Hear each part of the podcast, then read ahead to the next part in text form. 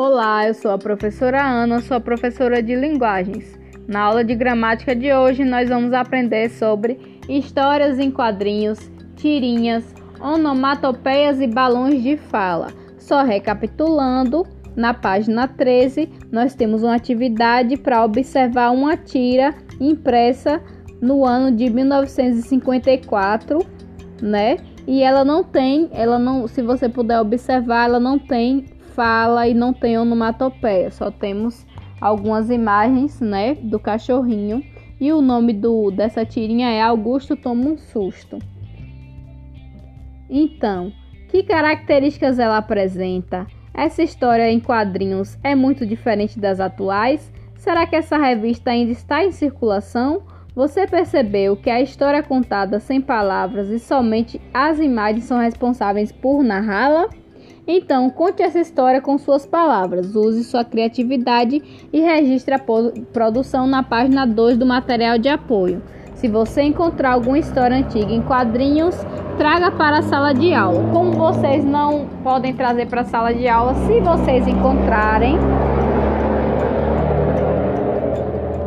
vocês podem postar aí nos comentários, tá bom? E aí vamos ver. Nos jornais e revistas, quase sempre a história em quadrinho é representada na forma de tiras. Você sabe o que é uma tira? Lê a informação. Tira é uma sequência de história em quadrinhos. É composta de 3 a 5 quadrinhos dispostos na horizontal. Ou seja, eles estão todos em linha reta na horizontal e ela é contada nas história em quad... na história em quadrinhos, né? Vamos lá, vou descrever para vocês a atividade da página 14, que é o que vocês vão fazer hoje. Vamos ler uma tira do Seninha, depois responda as questões. Nós temos aqui uma tira do Seninha, que foi publicada na Gazeta do Povo em Curitiba, 17 de maio de 2003, na Gazetinha, certo? Uau, já tá tarde pra caramba! Amanhã a gente continua. E aí ele dá uma olhada pro Seninha. O pior é que, quando chego em casa, perco todo o sono. Aí Seninha fala: Não tem, não tem esse problema. Meu sono é 100 por, 100, a 100 por hora. Meu, sonho, meu sono é a 100 por hora. 100 por hora? Como é isso? E aí ele, ele tá aqui na imagem deitado e tem um, um Z, né? O Z correndo, ou seja, o, o sono dele representado pelo Z, que é a 100 por hora, ou seja, ele chega em casa e dorme, ele é bem rápido. Número 1. Um, essa tira conta a história de quem? Vocês vão responder aí. Número 2. Os personagens estão fazendo. O que os personagens estão fazendo? Número 3. Qual é o período do dia? O que está indicando? Vocês vão observar na tirinha o que é que está indicando. Qual é o período do dia? Número 4. Qual é o assunto da conversa dos dois amigos? Número 5. Qual é a expressão do rosto do personagem do terceiro quadrinho? Nessa tirinha do Seninha aí que está na página 14, nós temos quatro quadrinhos. Então vocês vão observar o terceiro quadrinho. É a expressão de alegria, de sono, de dor. Vocês vão riscar aí um X em cima. Número 6. Como é um sono 100 por hora? E aí, o que, que, vocês acham? Como é esse sono a 100 por hora? Escrevam aí embaixo. Número 7. Converse com os colegas e com o professor sobre o significado das expressões que aparecem na fala dos personagens. Perco todo o sono e meu sono é 100 por hora, né? Eu, eu particularmente acho que a 100 por hora é um sono rápido, porque 100 são muitos quilômetros percorridos por hora. Então, a 100 por hora é um sono rápido. Eu imagino que ele chegue em casa e durma. E o outro que perde todo o sono deve ser porque ele tem insônia, não é?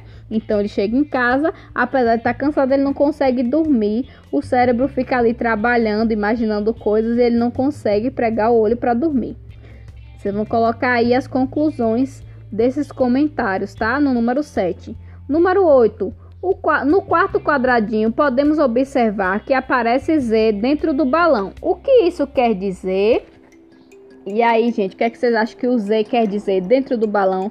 Alguém aí já conhece algumas onomatopeias? Então, essa foi a descrição da atividade 14 e 15, da, da página 14 e da página 15. Agora eu vou descrever a atividade, né, na página 16, 17, 18 e 19. Certo? Vamos lá. Nas histórias em quadrinhos, as falas dos personagens aparecem em balões, que podem também indicar pensamentos. Assim, os formatos mais comuns utilizados no balão de fala e o balão de pensamento, ou seja, os, os formatos que nós mais utilizamos para fazer história em quadrinho são os de fala e o de pensamento. Tem vários também, tem de barulho e tudo mais, mas são mais de fala e pensamento. Número 1. Um, leia a tira e em seguida faça as atividades propostas. Nós temos aqui uma tira do Seninha, né? Mais uma tira com três quadrinhos do Seninha. Vamos lá fazendo o melhor trajeto, correndo a favor do vento, superando as condições do piso. Lá vai Seninha correndo com a mochila dele, né? Aí vem uma onomatopeia. Consegui, cheguei. 1 minuto e 24 segundos mais cedo na escola. Viva! Aí o porteiro meio confuso, né? O vigia ele, juro, nunca vi isso. Ou seja, o Seninha correndo como sempre, né? ele correndo para chegar na escola. Letra A. Pinte de amarelo os balões de fala. São pintar de amarelo aí na tira o balão de fala. Letra B. Pinte de azul o balão de pensamento. Vocês vão pintar o balão de pensamento de azul aí na tirinha da, da questão 1, certo? Atenção, existem outros tipos de balões que também são bastante usados nas histórias em quadrinhos. Vamos conhecê-los? Eu vou postar essa foto aí na postagem, tá bom? Nós temos o balão de cochicho, que ele é um balãozinho branco e ele é traçado com vários tracinhos separados. O balão de nota musical, o balão de ideia, que é um balãozinho de pensamento com a lâmpada acesa, que quer dizer ideia, né? O balão de admiração, que nós temos aí um ponto de exclamação. Fala de mais, de mais de um personagem, é um balãozinho que tem três perninhas ou mais que indica que várias pessoas estão falando ao mesmo tempo. O balão do grita é um balão cheio de todo bagunçadinho, né? Cheio de pontinhas. Balão de sonho é como se fosse uma nuvem e o balão de dúvida tem uma grande um grande ponto de interrogação, né? Assim que são alguns balões de fala e algumas onomatopeias. Número 2. Você sabe se o, que o formato dos balões é importante para a compreensão das histórias em quadrinhos. Alguns símbolos ou recursos visuais também são usados nessas apresentações. Leia a tira a seguir. Nós temos mais uma tira do Seninha, onde ele tá.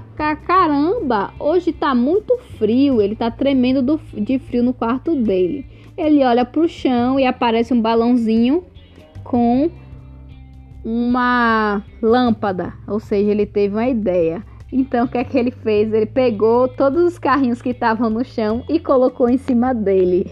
Então, ele tentou se aquecer. Vamos lá, letra A. O símbolo usado no segundo quadrinho indica que o personagem se machucou, teve uma ideia ou está bravo. E aí vocês vão olhar no segundo quadrinho e vão ver o que é que, o, o, o que, é que indica que o personagem fez, certo? Letra B. O símbolo usado no terceiro quadrinho indica que o personagem está apaixonado, teve uma ideia ou pegou no sono. E aí vocês vão olhar no terceiro quadrinho e vão riscar aí na letra B, certo? A opção correta.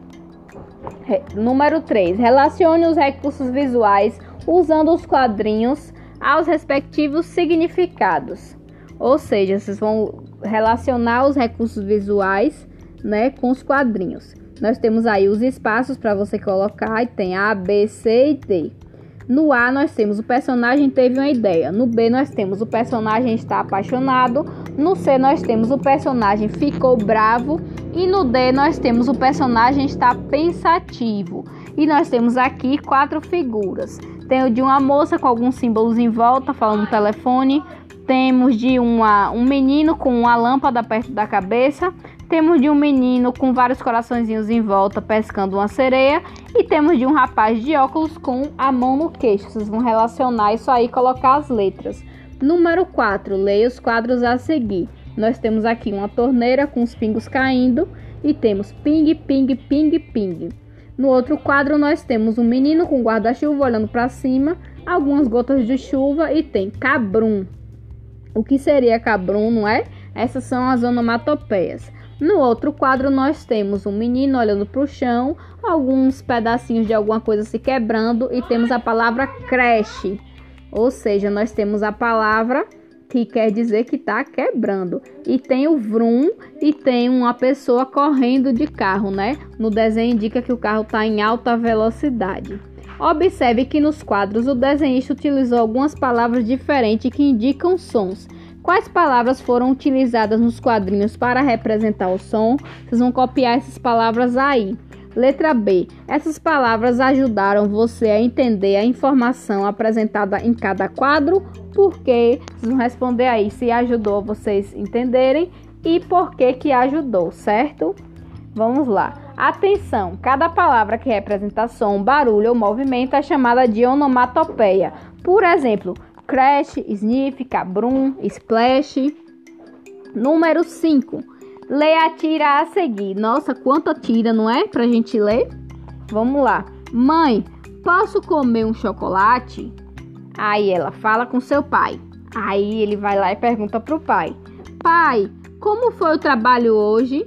Aí ele: Tudo bem, filho. Aí ela falou com seu pai, ele falei. E aí saiu comendo a maçã. Ou seja, ele entendeu o quê? Que para ela autorizar, ele deveria falar com o pai. Ele foi lá, cumprimentou o pai e voltou, né? Comendo a maçã dele. Aliás, comendo o chocolate. A maçã não, ele voltou comendo o chocolate. Identifique e copie na onomatopeia. Copie a onomatopeia utilizada. Temos aí uma onomatopeia no último quadrinho. Vocês vão copiar embaixo e vão identificar o que ela representa, o que, é que essa onomatopeia representa, que som é esse, coloquem aí na letra B, certo? Número 6. Ligue a onomatopeia ao som que ela representa. Ding dong, som de batida de porta, au au, som de espirro, toque toque, som de choro, atim, som de campanha tocando, buá, som de latido de cachorro. Vocês vão ligar o que é que elas representam, não é? Vão ligar aí, certo? Fazer essa relação.